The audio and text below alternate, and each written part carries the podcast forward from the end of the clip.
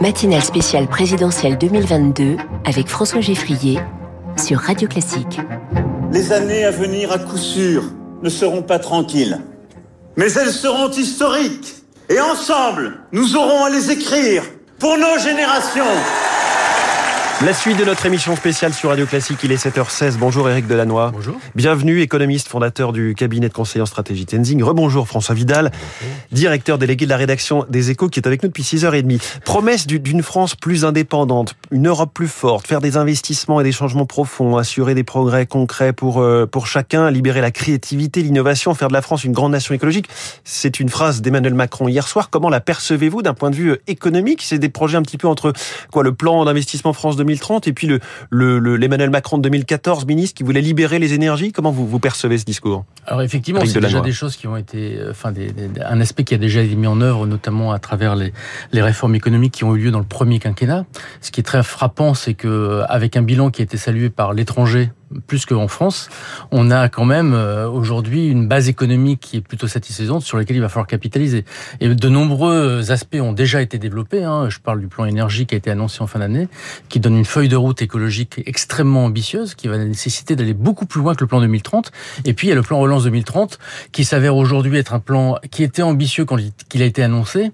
On, parlait de 8 milliards d'euros sur l'énergie, mais on se rend compte que rien que Flamanville, ça coûtait 12 milliards, donc on n'y est pas du tout.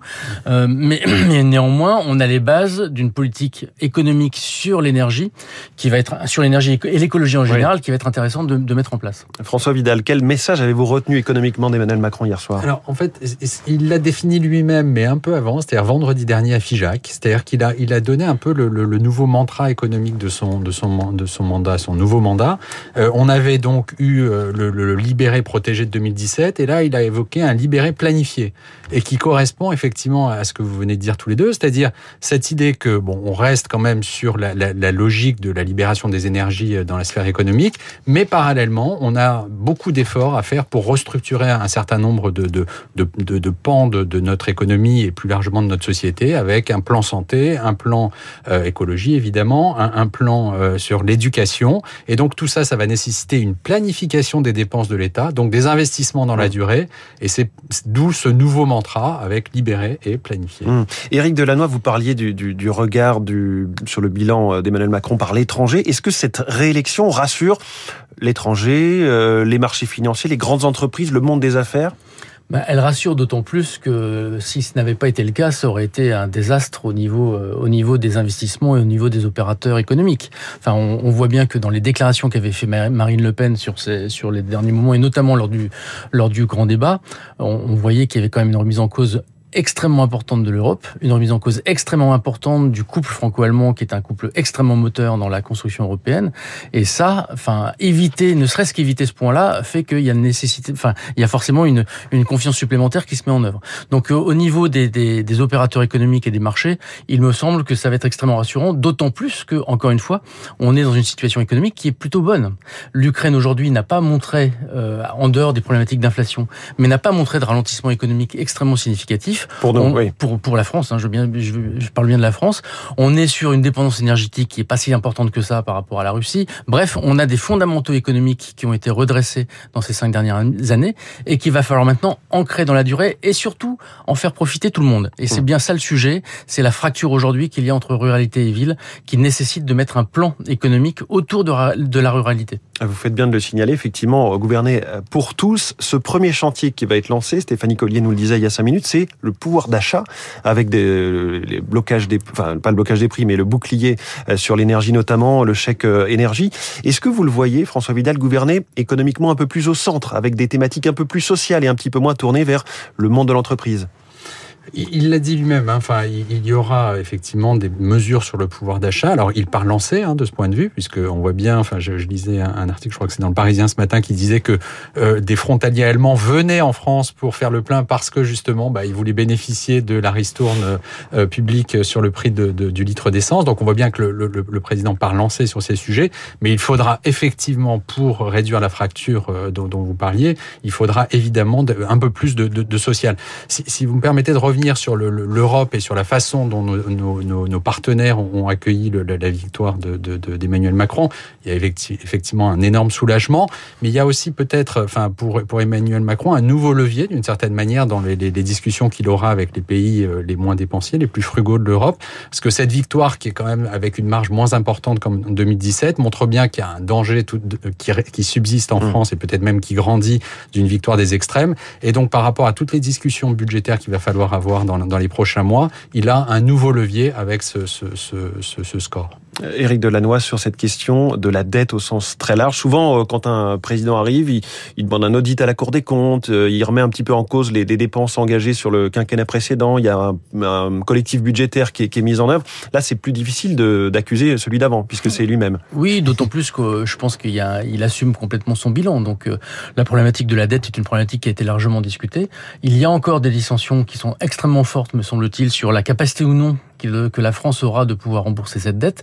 Bref, le quoi qu'il en coûte a vécu, néanmoins. D'autant que les taux obligataires remontent. Les la taux France obligataires remontent. plus cher depuis quelques semaines. Oui, alors, faut pas non plus paniquer parce que, encore une fois, hein, n'oublions pas que la dette, c'est un mix de dettes et que avant que les taux remontent sur le mix de dettes, il faudra au moins entre 5 et 10 ans. Mmh. Donc, euh, aujourd'hui, la dette, euh, elle, a, elle, a, considérablement diminué en termes de charge de dette pour les 10 prochaines années, compte tenu du fait que la nouvelle dette que l'on acquiert, jusqu'à présent, était une dette qui était quasiment à taux zéro. Mmh. Sur des, sur, sur des durées qui était bien plus importante. Donc moi, je ne suis pas, enfin, sur le sur une espèce d'alarmisme autour du, du de l'évolution de la coût de Néanmoins, le quoi qu'il en coûte doit faire place à la rigueur budgétaire, mais avec cette espèce d'équilibre compliqué à trouver entre investir massivement. Le plan énergie va être un investissement considérable. On parle de plus de 50 milliards sur les sur les 10 prochaines années pour le nucléaire. Donc euh, il va falloir également travailler sur la réindustrialisation. Réindustrialiser, c'est facile dans les termes, c'est très difficile dans les faits. Ça suppose de mettre en place des infrastructures locales qui n'existent plus beaucoup. Et puis, encore une fois, retravailler sur ce grand chantier de formation qu'on a évoqué, qui est un chantier majeur pour les nouveaux métiers, pour la ruralité, pour la revitalisation des, de, de la ruralité en matière de, de, de, compétences. Donc pour vous, si je vous suis bien, le, la mère des batailles, c'est pas le pouvoir d'achat ou les retraites, c'est vraiment un sujet de réindustrialisation, de réarmer durablement la France économiquement, euh, Éric Delannoy? Ah bah c'est extrêmement clair, et notamment quand on voit sur ce chantier formation qui est considérable, on parle pas seulement de l'école, on parle de l'école, on parle de la formation professionnelle, on parle de l'évolution des compétences. Enfin, dans ce chantier de la formation, on parle de pouvoir d'achat. Mmh. Quand on forme mieux les gens, c'est le meilleur rempart contre la baisse de pouvoir d'achat. L'inflation, elle, elle, elle va pas être durable. En tout cas, de mon point de vue, c'est une inflation qui est importée, c'est une inflation qui est conjoncturelle. Euh, il y a beaucoup de débats sur le sujet. Euh, demain, le conflit ukrainien s'arrête, l'inflation diminuera, me semble-t-il. Mais parce qu'on a des fondamentaux sous-jacents qui ne sont pas inflationnistes. Néanmoins, euh, on a des problèmes de mobilité sociale, des problèmes d'orientation, des problèmes de, de des compétences sur les nouveaux métiers de la transition écologique, ces sujets-là, va falloir mm. les adresser. Cinq ans, ça va être très court pour le faire. Ça sera donc une priorité majeure. François Vidal Oui, je, pour rebondir là-dessus, je pense que l'une des principales réformes, des réformes les plus importantes du mandat qui vient de se terminer, c'est la réforme de l'apprentissage, qui a permis de rendre euh, la, croissance plus riche en emplois. Euh, on le voit dans les chiffres du chômage. Hein. il y a évidemment une conjoncture très favorable, mais il y a aussi davantage d'emplois. Hein. La France avait du mal à créer des, des emplois même en période de croissance. Ça n'est plus le cas.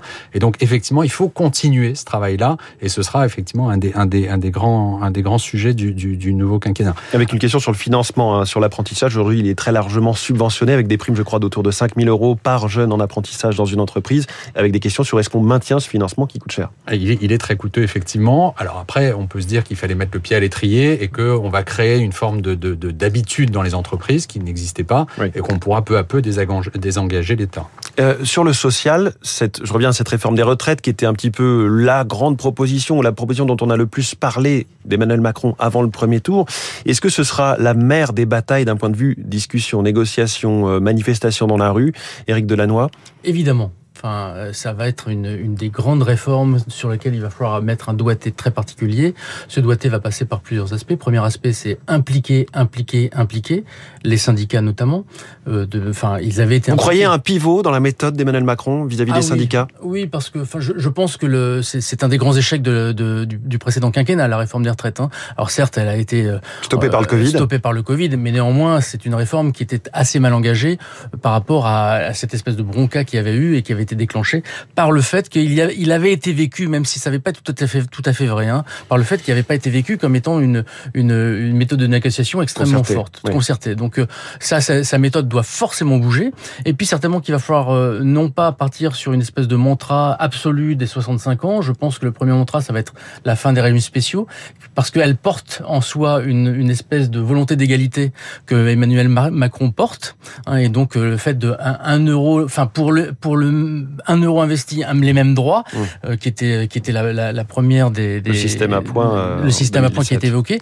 Je pense qu'on va y rester. Maintenant, il faudra sur la partie paramétrique, va falloir être extrêmement, on va dire, pondéré sur la manière d'y aller. Je ne crois pas à un système brutal qui conduira à 65 ans, mais probablement une progressivité mmh. qui va faire l'objet de négociations importantes. Parce qu'en face, les oppositions retiennent surtout la volonté de faire des économies ou de sauver le système d'un point de vue purement financier et non pas ce côté égalité dont parle Éric Delannoy, François mmh. Vidal. Oui, il y a vraiment cette idée que cette réforme sera emblématique. Hein. Elle sera emblématique de, du discours euh, sur la nouvelle méthode qu'a tenu Emmanuel Macron ces, ces derniers mois, euh, emblématique donc d'un changement par rapport à ces réformes au forceps, hein, mmh. la, réforme du statut de la SNCF, euh, la réforme des retraites. Euh, donc il faut changer la méthode et donc il faudra avoir une concertation élargie et une concertation dans laquelle forcément euh, le, le, le, président, enfin le, gouvernement devra lâcher des choses. Donc le point d'arrivée sera sans doute assez différent de ce que le, président a annoncé pendant la campagne, avec des économies qui seront peut-être inférieures à, à, ce, qui est, ce qui était prévu. Hein. On parlait d'une dizaine de milliards d'euros, sans doute un peu moins, mais c'est clé évidemment, vous avez raison, hein, pour financer le, le, le, reste du programme social du président avec la dépendance, les minima sociaux et la, la, la pension minimale, la hausse de la pension minimale. À tous ces sujets, réindustrialisation, euh, souveraineté aussi, le nucléaire, l'énergie. Merci beaucoup. Ils sont au programme de ce quinquennat. Merci Éric Delannoy, économiste, fondateur du cabinet de conseil en stratégie Tenzing. Merci François Vidal, directeur délégué de la rédaction des Échos. Je vous retrouve demain 7h10 pour votre édito. Comme chaque matin, il est 7h28. La suite de l'émission spéciale de Radio Classique dans un instant avec Renaud.